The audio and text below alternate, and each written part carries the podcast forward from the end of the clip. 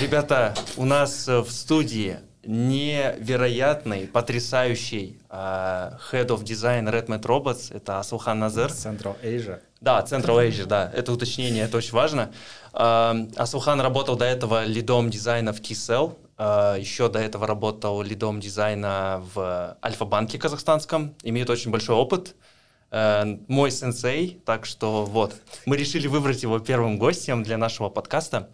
И э, со мной еще, ну, как я раньше представлял вам, это Малика Ягудина, она UX-researcher, очень крутой, тоже очень большой опыт имеет, в разных компаниях работала, в Альфа-банке, в Kcell, в, сейчас в Jusan бизнесе, ну и я, вот. Собственно, как-то так. Можно начинать. Первая тема у нас, наша сегодняшняя тема, это найм, найм сотрудников, в частности, джунов – это немного инфо-цыганщина. Но мы решили начать с нее, потому что она интересная, она, а, а, в ней много всяких разных подводных камней. Вот. А, поэтому мы хотели сначала спросить, это мой первый вопрос, он не по списку, когда ты в последний раз нанимал джуна? Э, да, кажется, это Влад был. А, ну, сейчас middle уже. Да, на этом все. Всем спасибо. Всем спасибо, да, всем пока. Нет, сейчас, если вспомнить, то... Нет, после Влада же еще Вита была. Да, это был э, декабрь, декабрь 2021 Ну, полтора года прошло уже с тех пор. Но она была, да, джуном. Сейчас она тоже middle, кстати говоря. И первый вопрос такой. Как из тысячи резюме выделиться новичку ньюби? Mm. Ну, тут, короче, смотря как смотреть. Потому что резюме отбирает не только лид там или старший диз, а резюме еще часто отбирают сами HR. А там какие-то свои нюансы есть, о которых они сами там говорят, чтобы резюме было правильно структурированное, там был расписан а, релевантный опыт и так далее.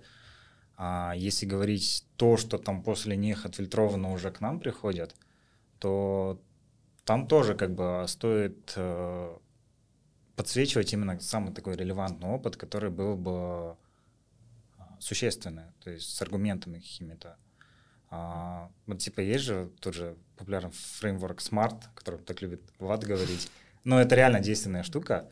То есть в очень крат, краткой форме можно там, допустим, работал я там в Альфа-банке, да, что какая задача стояла, что я делал там и чего достиг.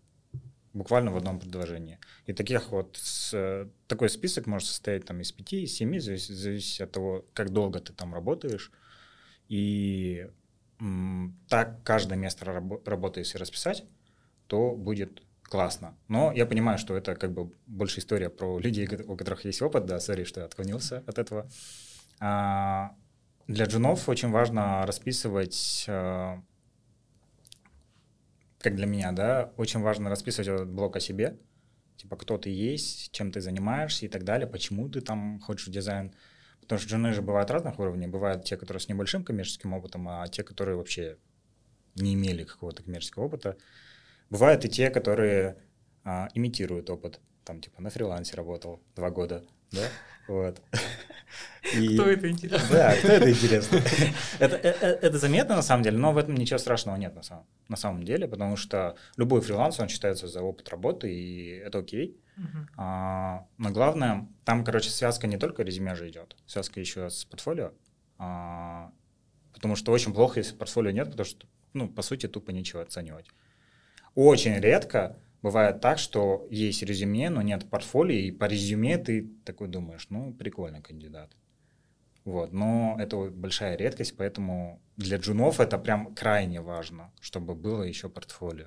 Неважно в каком виде, но очень важно, чтобы оно было, а, потому что иначе очень сложно оценить кандидата по опыту, потому что его обычно нет. И вот. Неважно в каком виде, а какие виды кажутся самыми адекватными? Ну, вообще, мне там не доставляет сложности тоже Behance посмотреть, PDF-ку посмотреть. Сейчас Notion очень часто пользуются. Вот ребята Бенту начали изучать, хотя я не видел да, его в деле.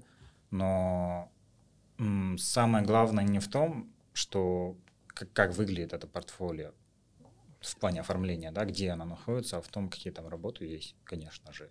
Вот. Просто я в некоторых вакансиях, описаниях видел, что пишут прям, если вы скинете там портфолио условно фигами, то все, типа, до свидания, даже рассматривать.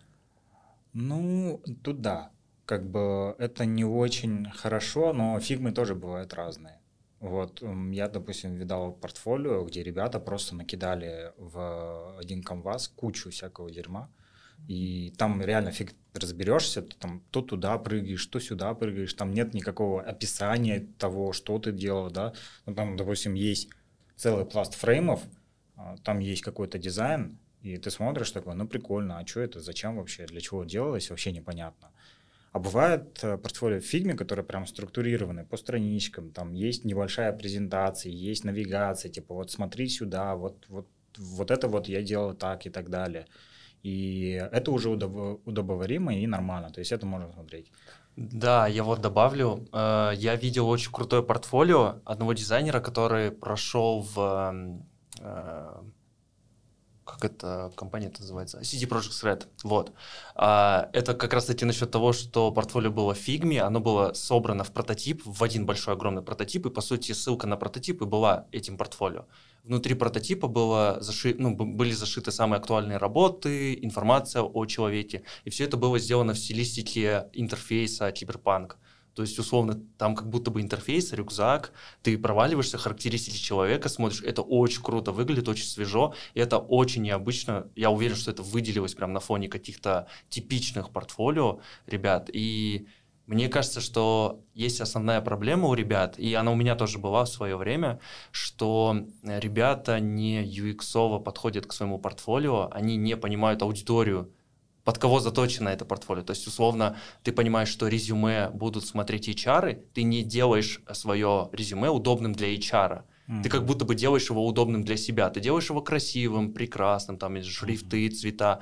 Но когда ты понимаешь в итоге, что ну, там твоя а, условная, не знаю, сеньорность растет, ты понимаешь, что красота в простоте. Белый лист, обычный, э, самый простой шрифт, который будет легко читаться и HR, и любой машиной, которая это считает, mm-hmm. и это резю, ну, там, порт, э, резюме не отсеется куда-то. Ну и с портфолио точно так же. Например, ну вот Асылхан говорит, что, например, портфолио на Behance э, нормально читает, ну то есть, ну понятно, что джунов ты рассматриваешь и так далее, но на рынке медлов я понимаю, что и выше, что такого рода портфолио сразу говорят о том, что э, это неудобно допустим, сидит лид или хед а, где-то на встрече, в кафе, где угодно, ему HR скидывает ссылку на Behance, который не адаптирован под телефон, и человек не может ознакомиться с работами человека другого, а, потому что ему ну, неудобно. Он это делает с телефона, и он не понимает, например, как это а, увеличить там что там скроллить, я не знаю, что, что читать эти картинки, все это пока не, ну все. Это проблема хеда или да, который это, телефона. Это все пока подгрузится, но это как раз таки и есть аудитория, для которой ты делаешь портфолио, чтобы как можно как как можно больше тебе было удобней это смотреть и читать, потому что если следом тебе прилетит портфолио, например, сделанное Малякой в Notion, ты такой, о, ну, это профессионализм. Типа, зашел в Notion, полистал, там все адаптировано, все классно, круто. И... Короче, ты продаешь свое портфолио как UX-продукт. Да. Ну, по сути, да. По сути, если ты, ну, условно, ты продуктовый дизайнер или там UX-дизайнер, неважно, UX, UI, ты researcher, ты занимаешься пользовательским опытом, и твое портфолио неудобно. Им неудобно пользоваться, как будто бы это первый такой звоночек, может быть. Продуктовый подход. Во всем, да. Да, я буду, я буду постоянно в камеру смотреть. Раз мы начали говорить про портфолио, что в портфолио первое бросается в глаза? Ну, вообще визуал, так mm-hmm. или иначе. Э, ты см- смотришь сначала, как это все эстетично выглядит, так или иначе. Потому что если э, дизайнер Джун, он не особо умеет в визуал, то... А визуал, я напомню, ну, оно... Его делать намного проще, по идее. То есть сейчас а, я попытаюсь развить мысль. А, по визуалу, э, визуал это такая штука, которая типа easy to learn и hard to master. То есть ты реально очень сложно сделать научиться тому, чтобы делать вообще шикарный визуал, но очень легко дойти до вот этого среднего уровня, когда он будет смотреться нормально. Ну, то есть не вот этих вот каких-то стратах теней, да, которые из материала перетекли, ни каких-то провалов по контрасту и так далее. То есть очень легко добиться нормального уровня для джунов по визуалу и делать там свои концепты какие-то нормальными просто. Большего ничего не надо. Вот я не требую там, как, э, ну, сам лично не, требую там какого-то сверх большого перформанса в этом плане. И если с этим все окей, то дальше уже смотришь на то, как это все структурировано. То есть, опять же, я упоминал до этого Smart. Это очень реально классный, классный фреймворк да, для того, чтобы описывать ситуацию а, и давать понять конкретно, какой твой вклад был во все это. Ну и в случае с концептами там, конечно, сложно применить это, а в случае там с какой-то реальной задачей это очень даже нужно. Но если там концепты, то там можно какими-то своими, э, своим языком рассказывать об этом. Но главное передать суть, зачем ты это делаешь и так далее. Никому, потому что неинтересно смотреть там один экран а, магазина кроссовок, да, с одной кроссовкой на весь экран. Вот, это, ну, раньше был популярно, я сейчас отстал немного от трендов э, дрибла, но раньше это было просто супер популярно. Вот. И а, если там типа по концептам смотреть, то там реально особо не придираешься к UX, потому что, ну, откуда ему взяться там? А, потому что в концептах ребята обычно редко м, дают представление о том, для кого они это делали. Вот. Ну, потому что не прорабатывают его настолько глубоко. Потому что когда ты ребятам говоришь, даже вот я вам сейчас скажу, там, представьте концепт, да, это, скорее всего, какая-то визуальная концепция будет. Вот, типа, как это выглядит, но не то, как это работает. И, соответственно, ребята тоже так думают, и они в первую очередь делают визуал, а потом, может быть, на это натягивают какую-то там ux составляющую, и обычно это ну, видно и не работает.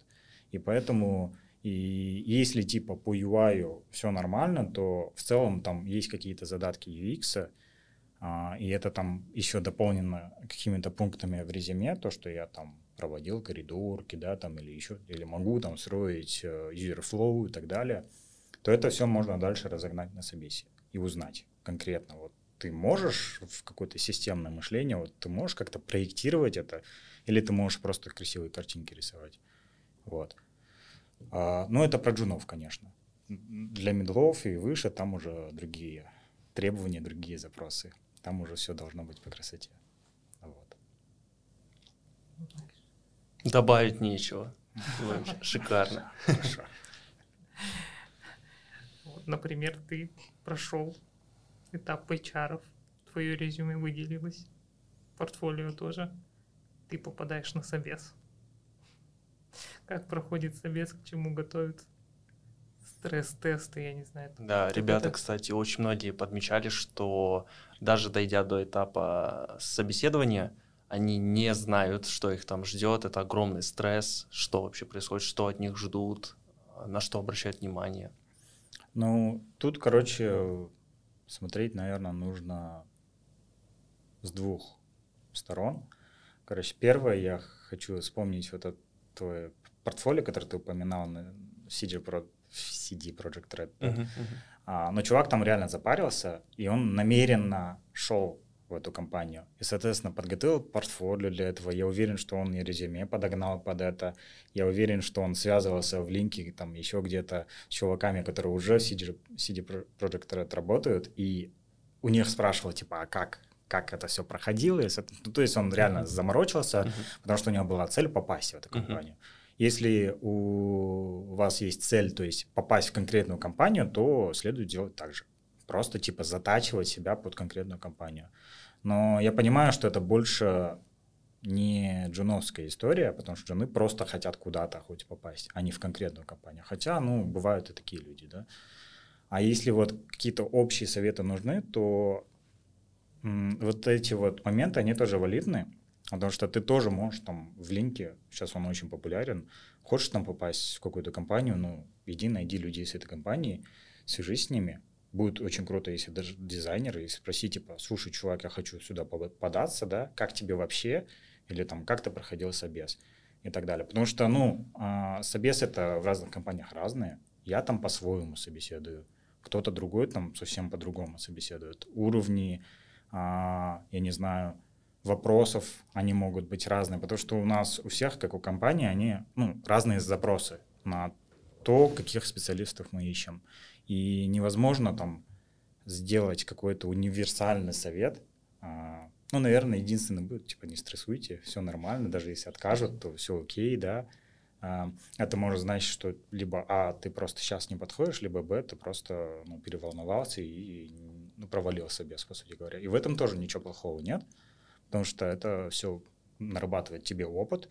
И очень глупо, э, с одной стороны, типа вообще не пытаться сидеть что-то мандражировать и спрашивать у всех советов, намного полезнее, типа, реально походить там по пяти собесам, даже если они все будут отказные, то ты хотя бы поймешь, вот, что требуется и так далее. Очень полезно еще спрашивать после таких собесов фидбэк, а, адекватные компании, адекватные места, а, они дают обязательно, они бывают разные развернутости, вот, и, но всегда полезные, так или иначе.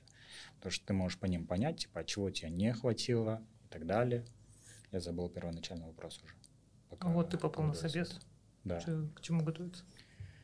А, ну, вообще, готовиться к тому, чтобы рассказать о себе, ну, без приукрас, лишних, скажем так. Конечно. Это видно. Да, это, это видно. сразу видно, когда это... ты придумываешь опыт, которого у тебя не было. Да, да, это сразу видно. И если такое случается, там обычно кто там тебя собесит, лид или а, старший дизайнер, он там, если с, с ПО сидит, да, условно говоря, они, скорее всего, в этот момент переписываются друг с другом и говорят, да, кажется, привирает, да? Это однозначно такое есть. Вот. А, не приукрашивать сверх меры, это и говорить о себе честно, то есть если вы что-то не знаете, то без проблем, это не страшно для джуна. А самое главное показывать свою заинтересованность, потому что а, среди джунов самая главная характеристика — это быть а, заинтересованным, то есть горящим, любопытным а, и хотеть обучаться. То есть если в тебе собеседующий, он увидит это, то он, скорее всего, ты пройдешь через этот этап, он, то есть, поймет, что да, в каких-то моментах ты можешь не дотягивать по хардам или даже по софтам. Ну, по софтам это критичнее, конечно, но по хардам это менее критично но он может у себя в голове уже прикинуть, типа, да, он немного не то, но зато как он хочет это все сделать, как, как он стремится к этому, это вау, типа. И я там в своем опыте, я там прикидываю. И после такого собеса, если иду там, к ПО, условно, который заказчик, да, я ему говорю, слушай, ну немного не, не дотягивает, но прям хороший потенциал, за 2-3 месяца мы его подтянем до нужного уровня. А дальше зато это будет, во-первых, плюс к лояльности, потому что мы такого чувака взяли, да. Во-вторых, это будет, ну, дешевле рынка, потому что джунты дешевле. И в-третьих, ему самому будет хорошо, потому что он реально boost получит очень большой. Mm-hmm. И все как бы в плюсе. Ну, понятное дело, там играет роль еще сам проект или продукт, куда идет. Потому что если там все горит и так далее, то это на совести лида, если он туда берет. А, джуна, да? Так не надо делать. Вот. Да, я вот дополню немножко о том, э, что ребята, которым больше всех надо, они выделяются прям очень сильно. И есть очень много ребят, которые заканчивают курсы или вообще ну, где-то обучаются, раскидают там сотни эм, на вакансии, да, свои заявки. Эти заявки там похоронились. Я вот недавно, кстати, на пост наткался в, в линке о том, как вообще лиды отбирают, э, там, например, 100, 100 заявок, там, из, из 100 заявок, как вообще они отбирают э, ребят, которых будут дальше собеседовать. И там вот э, основной поинт такой, что берут там самых э, первых 20, я не знаю, самых быстрых, кто подался, их рассматривают. Если среди этих 20, там, например, не попался нужный кандидат, идут дальше. То же самое и с тестовыми. Но это очень такая сложная и стрёмная тема. И когда ты понимаешь, что на вакансию, особенно джунов, там подается по от сотни, бывает 500, даже больше человек подается, э, скорее всего, шанс того, что вы куда-то пройдете дальше, даже если у вас хорошее портфолио, резюме, он невелик. но при этом, э, если вы там напишите в личку, вот, там, бро, посмотри мое резюме, мое портфолио, он такой, окей, я уже вижу, что это не, там, не 500 бот, который просто cover letter там какой-то закинул mm-hmm. с чат GPT нагенеренный, а прям реальный человек, который мне стучится, значит, ему больше всех надо из этих 500, или прям лично пришел показывает там какой-нибудь а, портфолио в стиле Figma, там прототипа офигенного, заточенного под компанию. Я сразу понимаю, это джун, но типа ему капец как надо, больше, чем другим надо. Поэтому это очень сильно выделяет людей между друг другом. Да. Нечего добавить. Good, good. Good. Good. Теперь вопрос такой к вам обоим. Это red флаги. У тебя как у нанимающей стороны, а у тебя как у а, кандидата. Ты пришел на совет и... И давайте да. дадим слово нанимающей стороне. Ну, вообще, э, это, наверное, первый red флаг, это когда доходит до этапа вопросов. Ты же обычно спрашиваешь, типа, а что, у тебя какие-то вопросы есть и так далее. И чуваки, типа, да не, все понятно, все нормально. При этом, да, ты можешь задать ему вопрос, любой вопрос о компании, в котором он нанимается, да, и он, скорее всего, не сможет ответить на него. И как бы даже такие банальные вопросы, типа, а чем вы занимаетесь, какие у вас там сейчас проекты, да, что там вообще, сколько там людей в команде и так далее. Это все банальные вопросы, но они позволяют наладить вот эту, эту связь uh-huh. между собеседующими собеседником, да, или как там, короче, вот. Наладить связь и эм, понять, что человеку интересно. Да, это может быть банально, но интересно. И тут главное важно не перегнуть тоже. То есть я не жду, когда задаю этот вопрос, я не жду от э, этого чувака 10-15 вопросов, да, нафиг это надо. То есть потому что а, это все должно быть в формате разговора, то есть ведешь собес, ты там что-то задаешь, а потом он такой, типа, в тему может задать вопрос, типа, а у вас как это? И ты там в контексте отвечаешь. Потом в конце там остается небольшой вот этот блок на вопросы и так далее. А, и важно его не профукать. Вот. Но там тоже нужно понимать, что а, иногда вопросов действительно нет у тебя, как у который, которого собеседуют, да, и тогда можно просто там не то чтобы из вежливости, но такие базовые банальные вопросы задать, потому что они все равно дадут человеку, нанимающего тебя, понять, что типа тебе не все равно. Вот. Это первое. И второе это ну, вайп, наверное, да. Мы, да, любим это называть вайп-чеком. Потому что... Мы еще поговорим про него. Да, мы еще поговорим про него. Но я сейчас упомяну а, то, что если изначально там тон разговора, он как-то не задался, есть какое-то вот неловкое молчание, есть вот, ну, не, не притерлись, есть, как есть, бы, да, есть, вот, вот это вот. Если uh бывает, то а, человек может быть неплохой, он может быть действительно хороший по скиллам, он может быть хороший даже по общению, он может быть вежливый. Но если вот не притерлись, то а, я как нанимающий, я сразу думаю, а как мне с ним дальше работать? Вот. И обычно, ну, это скатывается в какой-то такой не очень хорошую ситуацию, потому что ты примерно прикидываешь, как ты дальше с этим человеком будешь общаться, и уже какое-то мнение свое составляешь, типа, ну, мне не, не очень комфортно будет, да, потому что, ну, для меня это важно, а, потому что я очень люблю общаться со своими людьми и вообще там со всеми, с кем работаю, вот. Это второе. Третье я еще не придумал, но, может, придумаю. Ну, давай я перехвачу. А, вот как раз-таки в продолжении о том, что а, вайп это очень важно. На самом деле, э, ну, наверное, в моменте, когда ты джун, а, ты не очень сильно оцениваешь компанию. Возьмите меня хоть куда-нибудь, типа так, такого. У тебя нет каких-то э, требований к компании. Скорее, больше ты готов к тому, что будут очень требовательны к тебе, и в целом ты не особо разборчив. Когда ты уже ну, переходишь с этой ступени джуна там, в медла и выше, и дальше, все это, очевидно, превращается не в проверку только тебя, а ты еще и проверяешь компанию саму, и менеджеров, и подходят ли они тебе тоже, как люди, с которыми ты в, ну, там, в будущем, возможно, будешь работать и так далее. И очень много бывает разных э, таких моментов спорных, но это, наверное, типа вкусовщина, у каждого свое. Ну, например, меня очень напрягает вопрос о том, когда нанимающая сторона спрашивает, расскажите про ваш текущий процесс работы, ты полностью рассказываешь про процесс работы, стараешься быть максимально честным, а в ответ тебе говорят, а почему вы так работаете? Или, а расскажи, пожалуйста, как, э, ну, какой-нибудь свой кейс там крутой, да, вот расскажи там продуктовый кейс. Ты начинаешь рассказывать, и у тебя спрашивают, а почему вы так сделали? Почему не по-другому? Ну, ты объясняешь, почему вы так сделали? Он такой, ну, можно же было вот так сделать.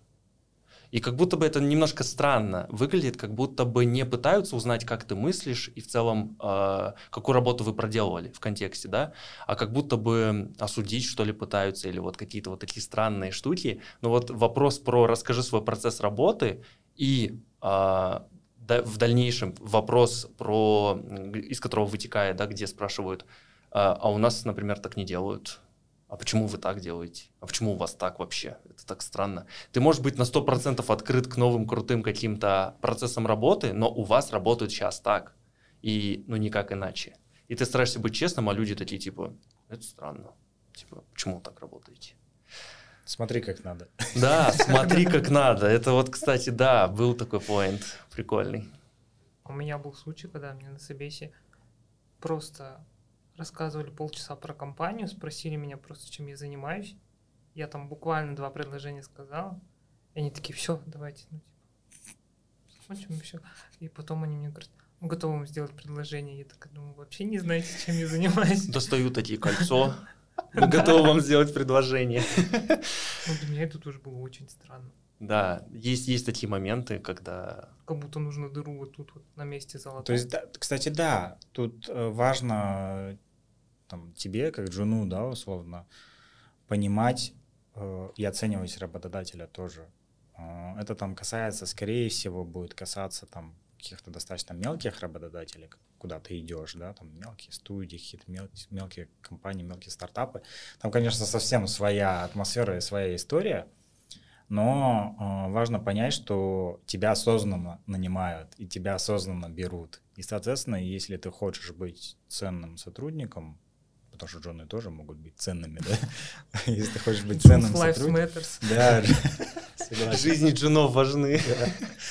И если ты хочешь э, представлять ценность вот именно даже на таком этапе, то тебе будет важно понять, что они тебя осознанно берут, на осознанный проект или продукт, и они знают, чем тебя будут загружать, а, и как бы в этом плане все прозрачно. Потому что если в этом плане будет все непрозрачно, то есть высокая вероятность, что ты разочаруешься просто. Да, просто. еще есть момент такой, что э, джунам очень часто дают тестовое задание, э, менее часто дают медлам и очень редко дают сеньорам. Ну, прям очень редко. Э, в зависимости а лиды сами дают тестовые работодатели. Да, да. Лиды сами дают тестовые работодателю, а хеды я не знаю даже что. Вот. А, есть даже некоторые red флаги на тестовых. Был такой опыт, когда тебе дают фичу, которую они собираются заредизайнить, и им нужно, чтобы ты подключил свой мозг и рассказал, как правильно и классно это можно сделать. Ты подсказываешь, рассказываешь, они такие, о, слушай, это крутой поинт. А потом ты спрашиваешь, а это вообще, ну, типа, у вас сейчас, ну, я вот актуальную версию смотрел в Приле, это все выглядит ужасно убого. И тебе говорят, да, вот мы как раз собираемся редизайнить, вот, в принципе, и ты такой, типа, что? Это очень странно. Ну да, это, это не очень этично со стороны да. работодателей. Я не буду говорить про, наверное, такие кейсы, когда джунами там или вообще кем угодно, кому дают тестовое имя, откровенно пользуются. Mm-hmm. Там, наверное, свои какие-то а, нюансы, как их отловить. Но самое первое, да, это если фича, которая касается их продукта непосредственно, и которую ты не видишь на боевой версии, если они дают тебе такое тестовое, то стоит как бы задуматься об этом. Вот. Другой момент, когда ну, тебе... Ну, то есть постановка самого тестового, она тоже должна быть достаточно прозрачной и открытой. То есть, потому что я помню, когда мы тебя брали, я там конкретно расписывал, что типа у нас есть фича, Мгм. которую мы уже заредизайнили, она у нас в тестовой версии, то есть мы Мгм, ее действительно уже сделали, но нам интересно было посмотреть, а как ты ее сделаешь. Мгм. И в итоге потом ты сам пришел, да, посмотрел, типа сравнил, э, как мы мгм. это сделали, вот. Ну, в итоге мы взяли ту версию, которую мы сами сделали. Без обид. Нет, э, на самом деле это, это вот прикольный момент э, насчет тестовых. Вот я в последний раз делал одно тестовое, которое прям меня... Я не знаю, это лучшее тестовое, которое я делал за всю свою пока что карьеру. Это было очень круто, там было очень много данных. И самое прикольное, что тестовое было максимально развернутое. Я, кстати, потом, наверное, по- попозже узнаю, могу ли я поделиться результатами тестового так или иначе, чтобы вот ребятам тоже показать. Там, в общем, все было подробно описано, начиная от того, какая задача в целом, какая проблема, э, какого результата от меня ждут, но, например, недостаточно было данных. И очень важно в такие моменты даже Джуну любые вопросы, какие у вас есть, всегда озвучивать и спрашивать, потому что некоторые лиды этого ждут. Они ждут, что Джун будет приходить, не Джун, любой кандидат, он будет приходить, задавать вопросы, ему будет непонятно, ему нужно будет всего больше, больше, больше, и это очень как бы такой положительный знак. Вот, и я в тот момент очень много инфы собрал. А, На тестовое мне давалась неделя, но как бы сам дизайн делать, проектировать я начал только в последние два дня, суббота, воскресенье. Я всю неделю, на протяжении недели я собирал информацию, данные, все это исследовал, ну, проблему пытался понять четко. Мгм. И вот, э, я не знаю, 50%, если не больше, э, от всего тестового задания, это вот понять проблему основную. Когда ты ее понимаешь, потом просто как по маслу идет. Действительно. Да, да, потому что очень важно, а, вот тебе попалось идеальное тестовое в плане описания, да, но они не всегда такими бывают, потому что мы все понимаем, что там люди, которые создают эти тесты, они все разных уровней. Кто-то реально хорошие тестовые делает, где все понятно, и там нужно минимум информации узнать, а кто-то, ну, на коленке буквально, да, что-то там печатает, и бывает так, что инт- интерпретация этого тестового, оно а, как бы лид сам и его, допустим, который создал это тестовое, он может не так написать, и Джун, который это читает, он может как-то понять это по-своему, лид понимает это по-своему, и в этом моменте очень важна именно коммуникация, потому что лид- лиду это тоже полезно может быть, потому что начинает задавать вопросы, слушай, а как это, а как то, lead там смотрит свой тестовый, перечитывает, такой говорит, типа, ой, сорян, там, допустим, тут мне нужно вот это вот, или да-да, мне вот, вот это вот нужно. Самое главное уточнить, то, что у меня вот буквально недавно относительно был кейс, кстати, я наврал, я недавно собесил Джуна, да, я забыл Опа. совсем про это, sorry. Опа. Вот, да, был кейс, мы его прособесили, и он а, по веб-чеку и так далее, все прошел, он реально горящий был чувак, но у него работы были такие себе, да, в портфолио. Он очень сильно к нам хотел, и я говорю, слушай, давай сделаем тестовое. У нас есть, типа, стандартное тестовое, а, оно там про полеты на Марс и так далее. Мы говорим, типа, зави- зави- завизуализируй, да, а, прилу, которая будет, ну, в которой можно будет купить билеты на Марс и так далее. И у меня, допустим, как у чувака, который дает это тестовое, есть своя визуализация. Я примерно представляю, как это должно работать. Вот. И я даю это тестовое, он там уходит на 4-5 дней или даже на неделю. Потом возвращается, там, говорит, что не успел, кидает какой-то результат.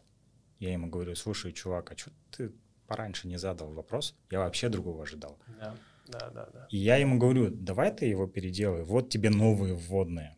Он такой, да-да-да, все, все, короче. И все, пропал. Растворился. Да, растворился.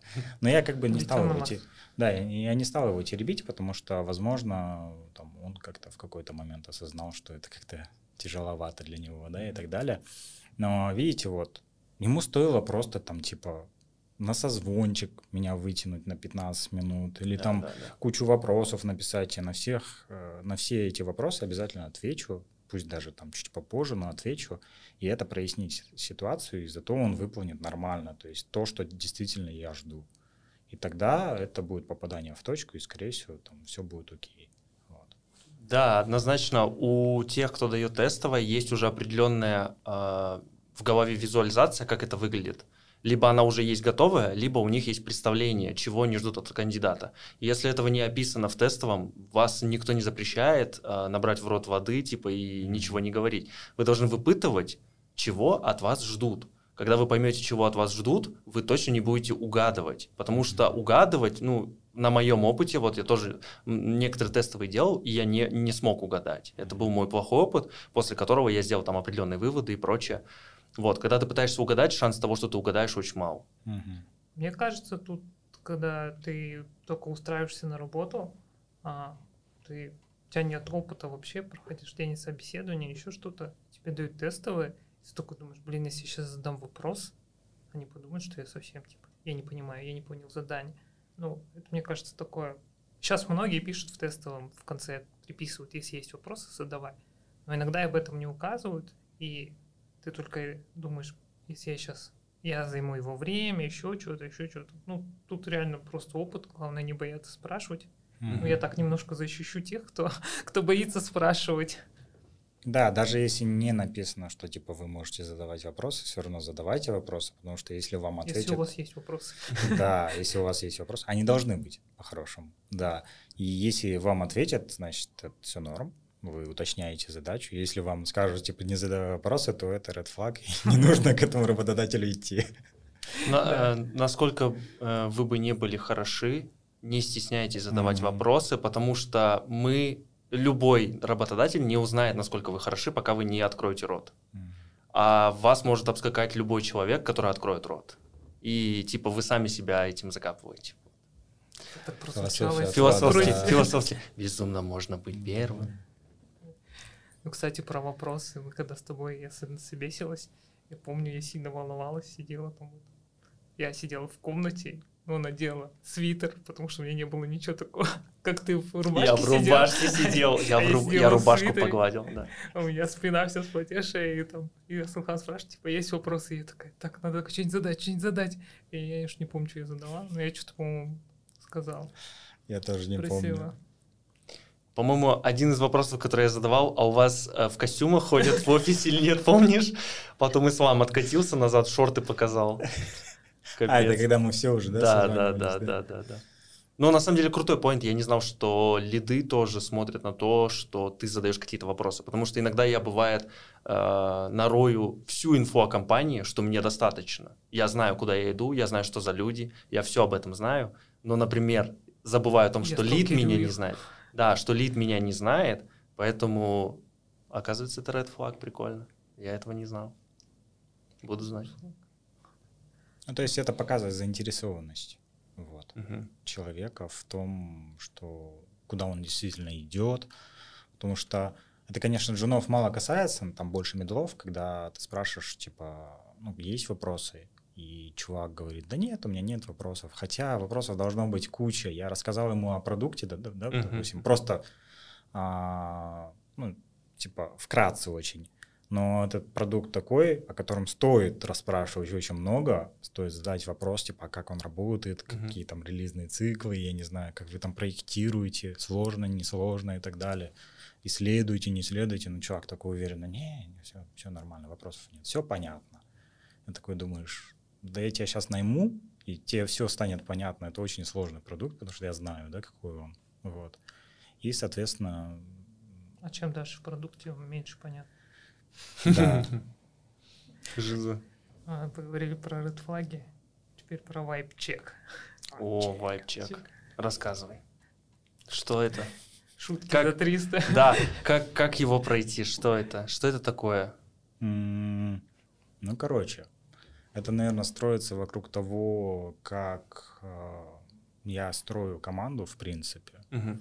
У меня в команде должно быть хорошее взаимоотношение со всеми. То есть, э, понятное дело, что если мы нанимаем дизайнера, то он идет в какой-то проект либо продукт, и там как бы своя команда, но это не совсем мое дело. Там как бы этим занимаются либо PO-шки, либо PM, либо скрам-мастера и так далее. Uh-huh. Они там сплочают коллектив, скажем так. А для меня очень важно, чтобы мой собственный отдел, типа моя собственная команда, она была сплоченная, и, соответственно, у нас уже как бы в местах, где я там работал, были определенные а, шутки, да, за 300. Был, были определенные тематики разговоров, да, и то, как мы общаемся друг с другом, понимаем ли мы там, не обижаемся ли мы там на глупые шутки, условно говоря, помогаем ли мы друг другу uh-huh. и так далее. И м- когда ты общаешься с кандидатом, а, не то чтобы я там задаю какие-то специально наводящие вопросы про это, а скорее это проявляется на этапе, ну, вообще на протяжении всего собеседования, потому что если человек там какой-то слишком серьезный, зажатый, да, он не может расслабиться, а значит, ну, что-то не позволяет ему это сделать. Хотя, ну, как бы я обычно, когда общаюсь с людьми, я всегда на расслабоне. Ну, максимально. То есть это не собес, это какая-то такой, ну, не то чтобы дружеский, а такой приятельский разговор.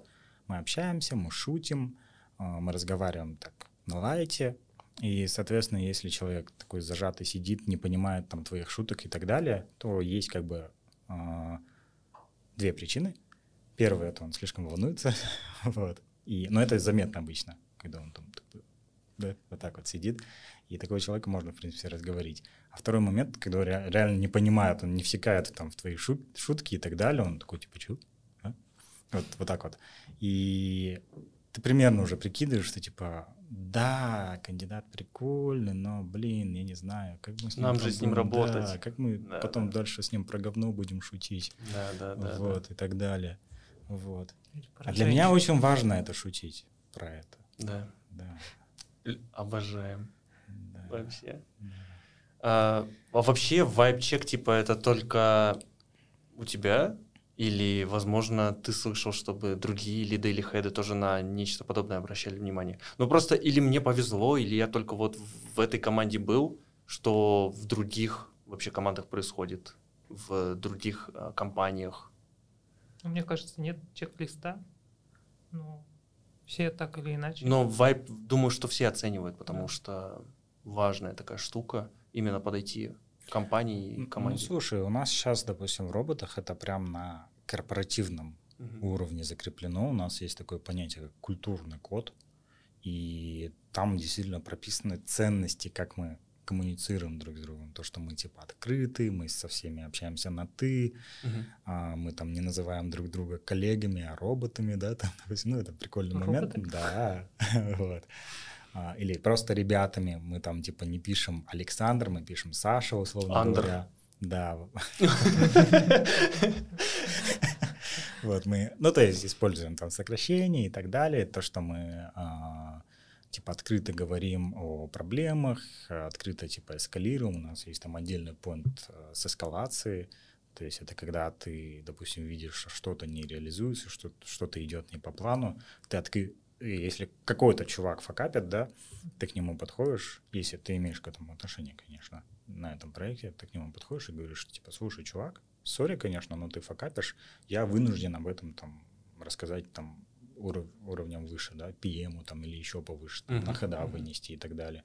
Потому что это все делается не с целью того, чтобы там наябедничать, да, или там да, как-то опозорить этого человека, да, а с целью того, чтобы а, в общем решить проблему, проблему да, да потому что эти люди, которые свыше, они могут не знать о ней, они просто приходят, там типа это называется кризисное реагирование, они там как-то тушат этот пожар, исправляют это и все как бы счастливы и довольны работают дальше. Угу. И прикол такой, что именно вот вот это вот типа открытость общения и так далее, оно прям прописано на корпоративном уровне.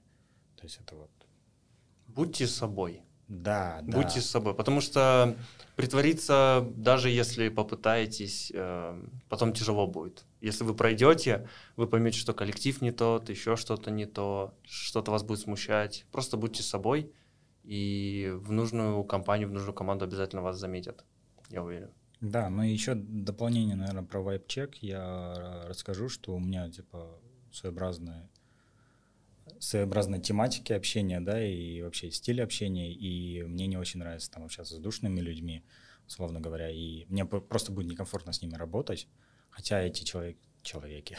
роботы, люди, роботы. Не роботы. Да, роботы могут быть, э, хотя эти люди, они могут быть такие очень компетентные, очень профессиональные, они действительно могут быть очень вежливыми, да, и так далее, А, но, типа, если они не очень в твоем настроении, то дальше у тебя просто не будет складываться такое вот дружеское общение с ним, Мгм. и, соответственно, с ним сложнее будет строить тебе какое-то коллективное общение, ну, в плане а, там выходить куда-то, просто там пообщаться, как-то более сближаться и так далее, вот дружить в конце концов, это вот, ну, тоже важно. Да, я там, кстати, наверное, парочку еще фоточек воткну А, ну да, да, то есть... о том, э, как мы выезжали. Да, А, 7 мая. Да. да.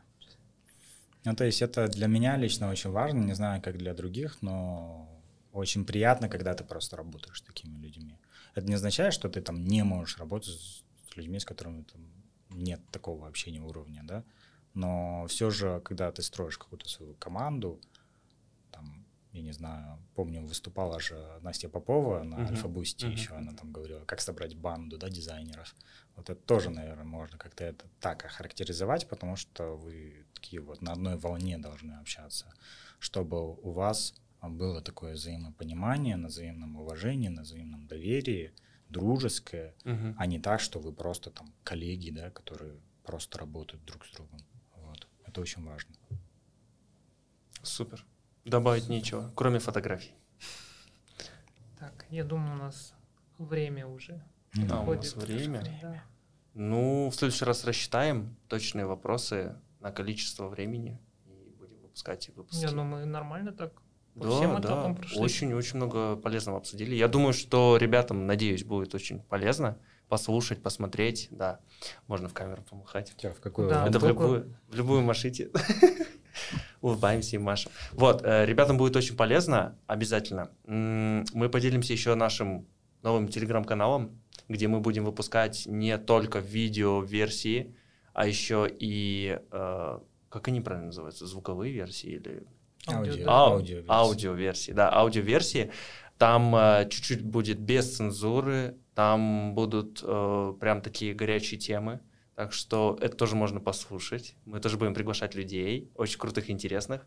Э, не только в студию, будем еще и на удаленке звать.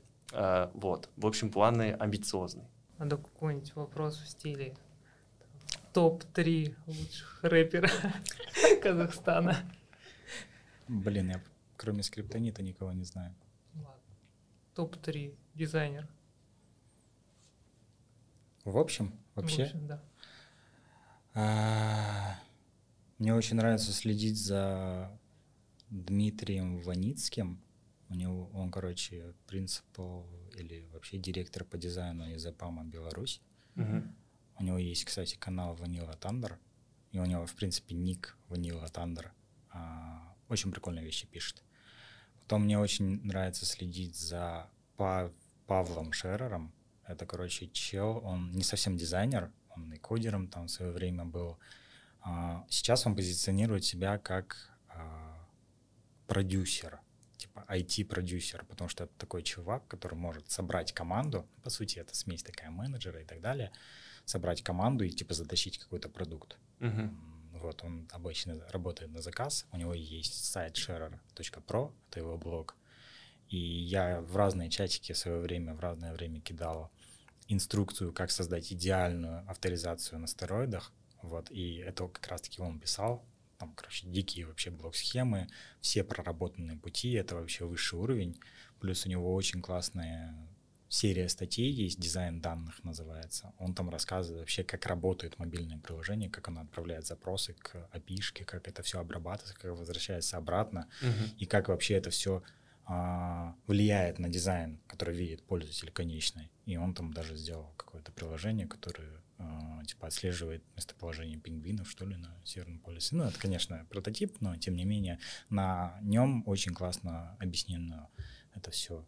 И, ну, наверное, третий это Виталий Фридман. Он не совсем как бы дизайнер, он больше про UX, он UX. редактор, да, Да, он smashingmagazine.com. статьи крутые пишет вообще. Очень, офигенно. очень крутые статьи, да, всем рекомендую, там, через переводчик или еще что-нибудь, ищите Мгм. переводы, читайте.